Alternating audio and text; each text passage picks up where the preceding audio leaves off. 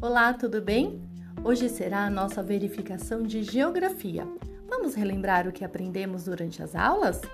Vimos que as pessoas podem ter hábitos e modos de vida diferentes dependendo do lugar onde vivem. Conhecemos também os quechuas, que vivem em casas de pedras ou tijolos.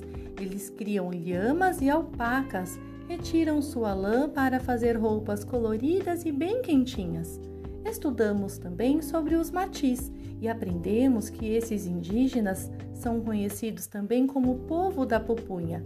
Os matis gostam de consumir o fruto da pupunha e utilizam os espinhos para se enfeitar. Vimos que os Maasai são conhecidos pelo pastoreio de bois e vacas. Para construir suas casas, eles usam esterco de vaca, lama, grama, além de galhos. E a vida em Aogashima é bem diferente da nossa, não é verdade? A ilha é um grande vulcão e dentro dela há outro vulcão menor. Para chegar em Aogashima é preciso ir de barco ou helicóptero. E os Nenets?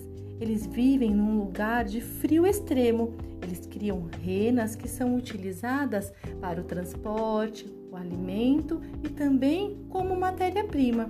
Então, antes de responder o formulário de geografia, não esqueça de colocar o nome completo e o ano. Ler as perguntas com bastante atenção. Confio muito em você.